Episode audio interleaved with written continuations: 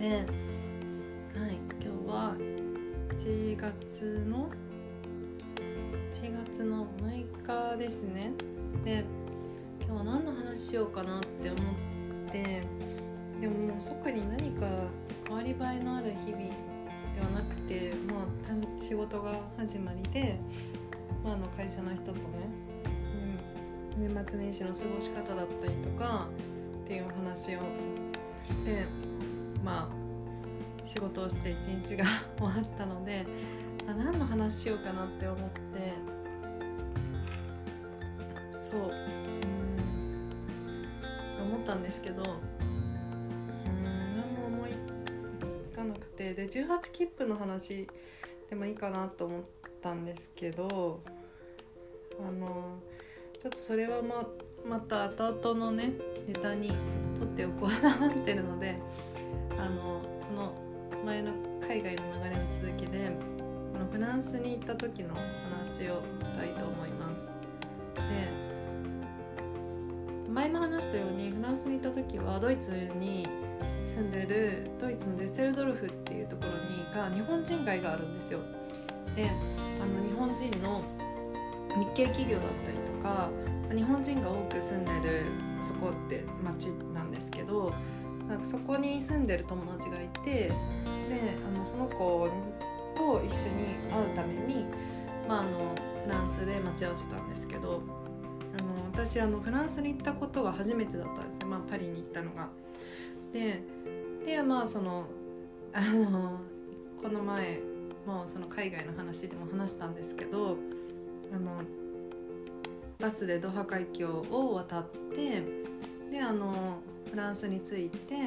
であの初っ端から、まあ、スリに会うスリじゃないやあのぼったくりに会うっていうような状況で、まあ、朝のバーガーキングにで朝をねあの時間を潰してコーヒーとか飲みながら友達と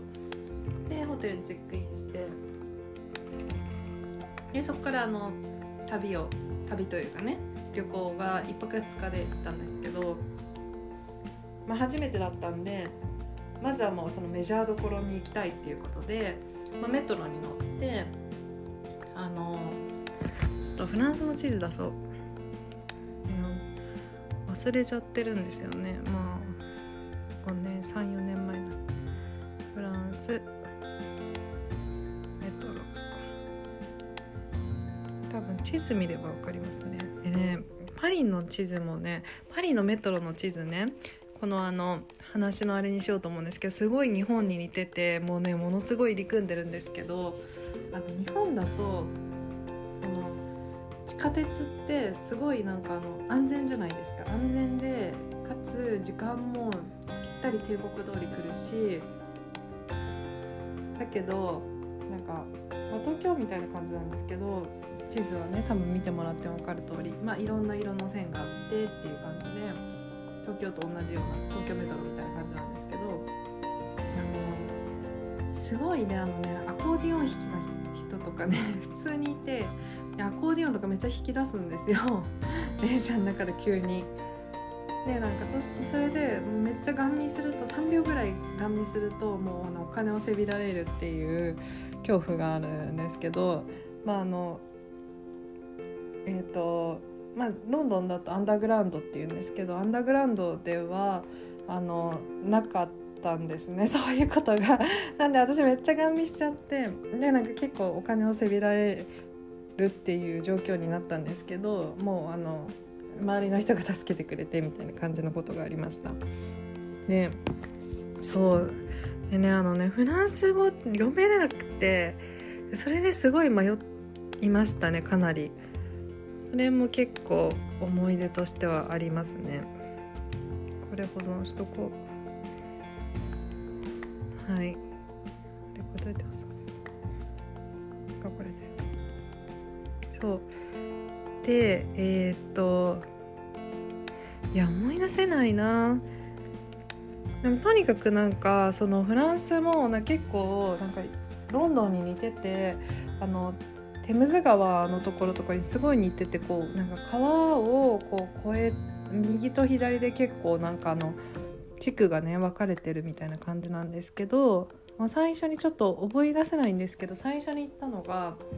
あの最初にそうあのえっとね教会があったんですよ。であの教会で思い出せないなちょっと調べよう。教会ってなんかそのすごい有名なメダイのそううんとあ不思議めフランス・パリのチャペル。これだ。あのあそうだそうだそうだ。あのそうあの友達がその日本でねその当時なんかその教会でなんかそのあの、ま、青くてちょっとマリア様みたいなのがなんかついてるあのなんかこうペンダントとか何かにできるようなそのやつがあるんですけどそれがすごいなんか日本で流行ってるみたいなことを言っててそう「不思議のメダイ」っていうところに行きました。でそれが欲しいっていうことで友達がなんかすごいこれを持ってるとめっちゃなんかいいこと起きるみたいなのでなんかここにさっき最初に行って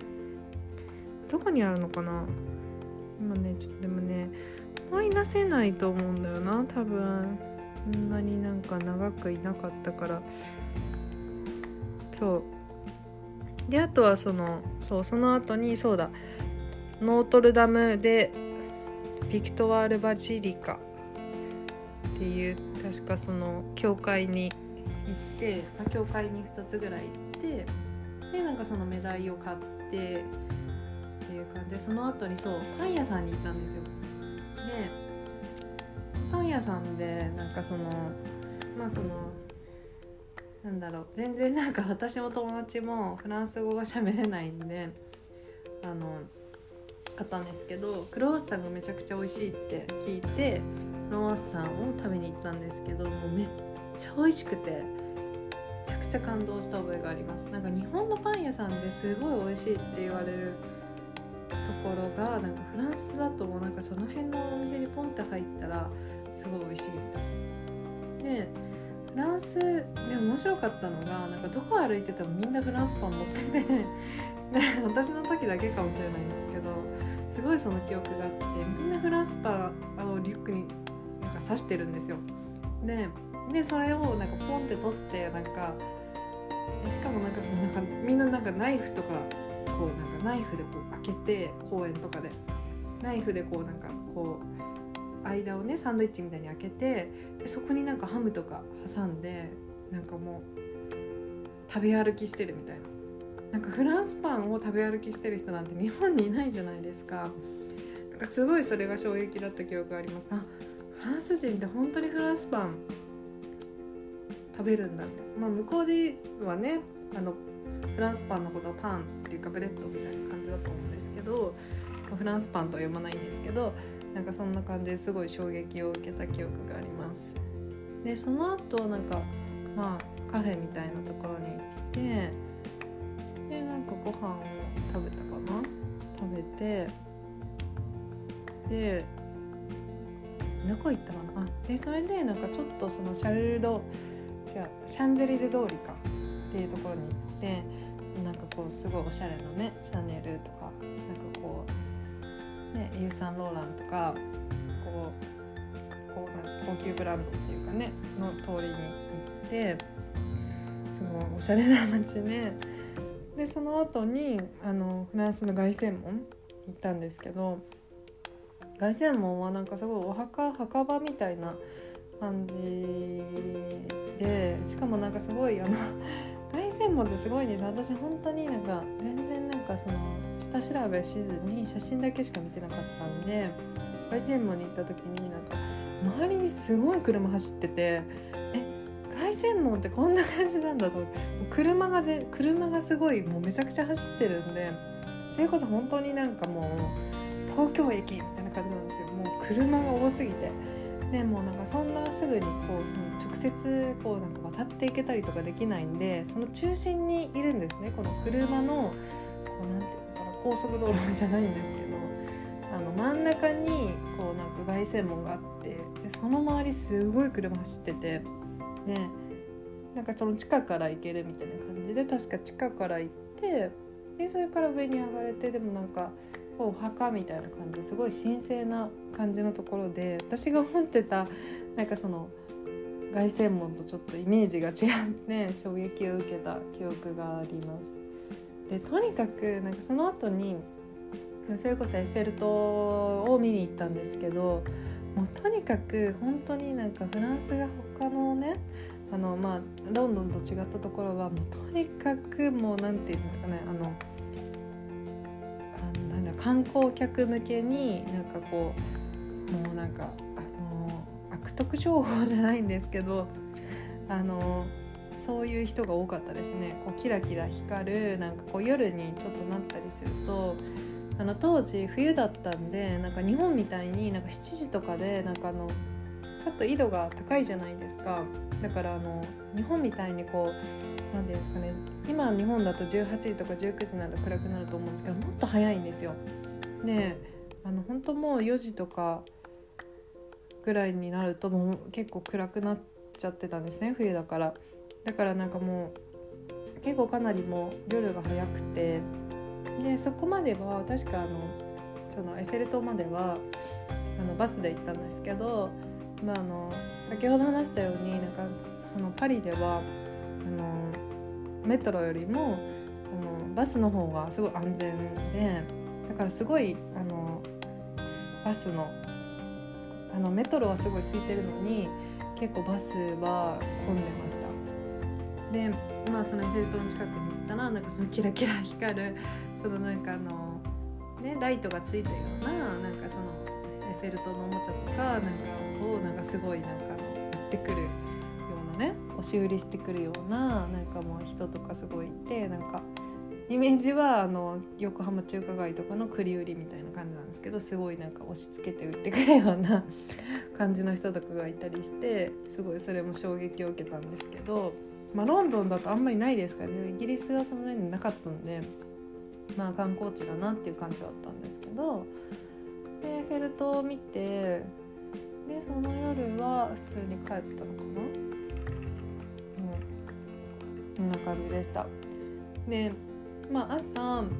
でそれでまあホテルに帰ってで朝ですね。朝近くのそのカフェでなんかクロッサンとなんかコーヒーみたいななんかそのモーニングセットみたいなのがあってそれを食べたらもう本当にそれも美味しくてめちゃくちゃ感動して。であのそのちょうどなんかそのクリスマスが近かったんですよ。でなんか結構その朝市みたいなところに行ったんですけどなんかあのねチキンがねあの日本って例えばそのなんか鶏の丸焼きとか鳥とか出ててもなんか路上でなんかそのちゃんとこう首がカットされて羽も全部抜いてちゃんとこう綺麗な状態で丸焼きにしてますよみたいなまあコスコとかで売ってるような感じじゃないですか。であのあのコストコでねでなんかあのそのだけどなんかそのフランスはなんかもう買うカカとか言ってもう首ついてるんですよ鳥の 鶏の首ついた状態でなんかそのなんかワイヤーみたいなので、ね、しかも首の近くに羽とか全然ついててそのまま売っててそれを何ていうなんか例えばなんか私買ったんですよ。その帰りその帰りは飛行機で戻ったんですね。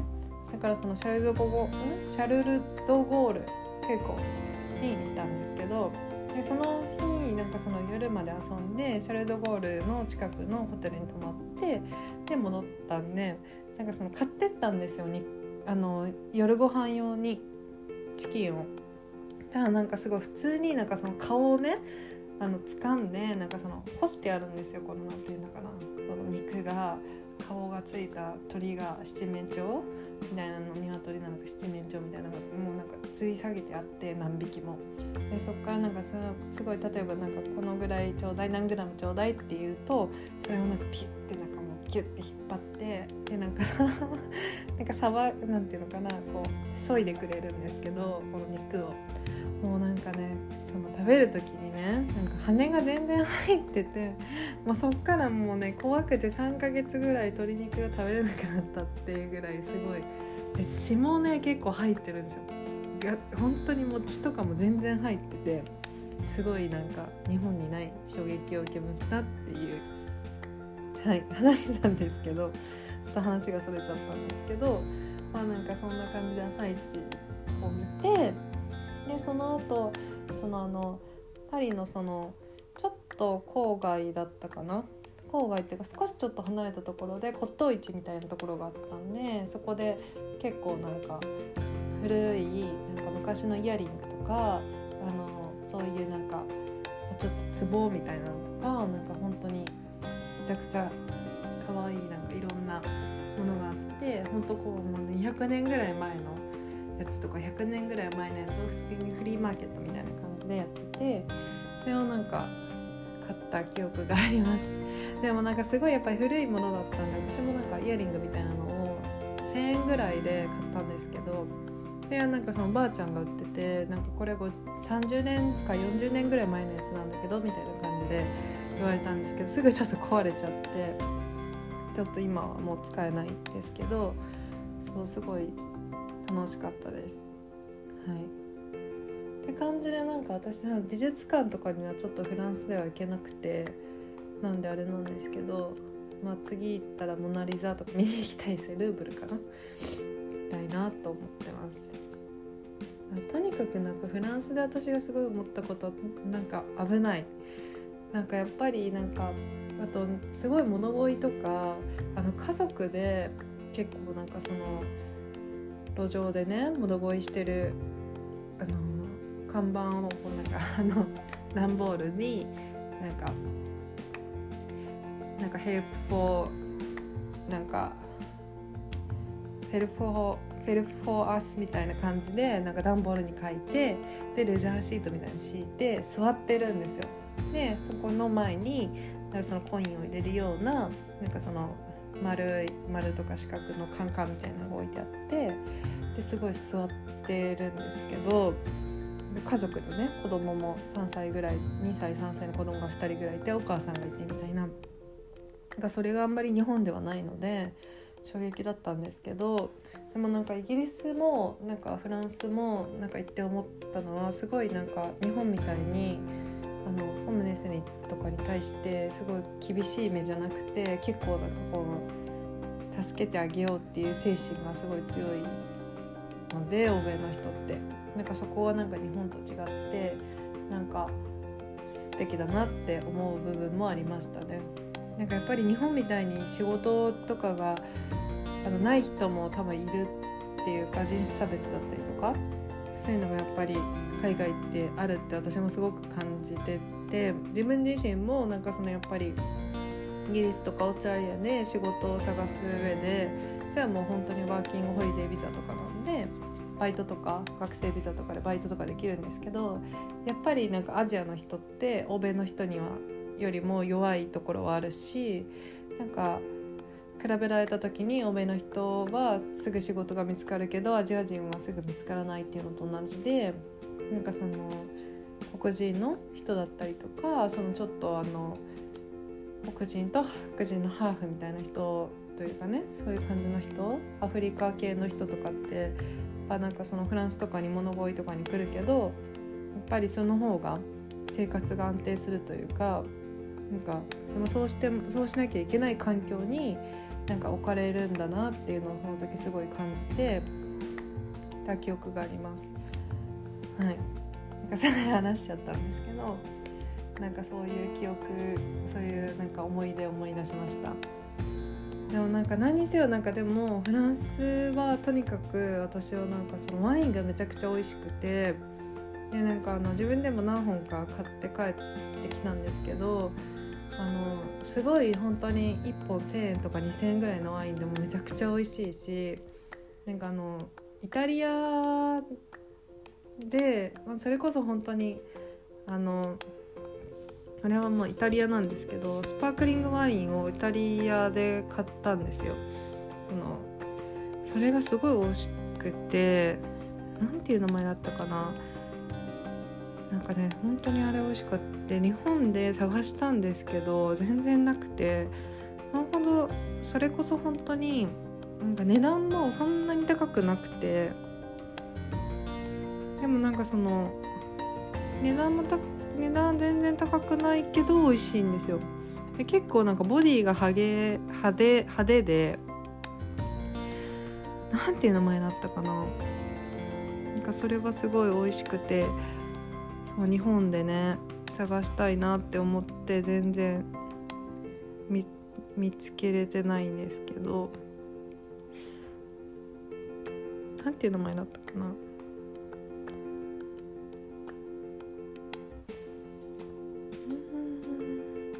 ちょっと忘れちゃったんですけど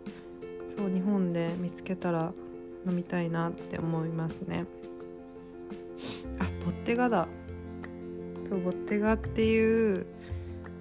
あのあでも日本でもアマゾンで売ってるの本当になんかボッテガっていうそのスパークリングワインがあるんですけどイタリアの。めちゃめちゃ美味しくてあのすごいあのそう23本ぐらい買ってイギリスに帰った記憶があります。はい。まあそんな感じでお話ですね。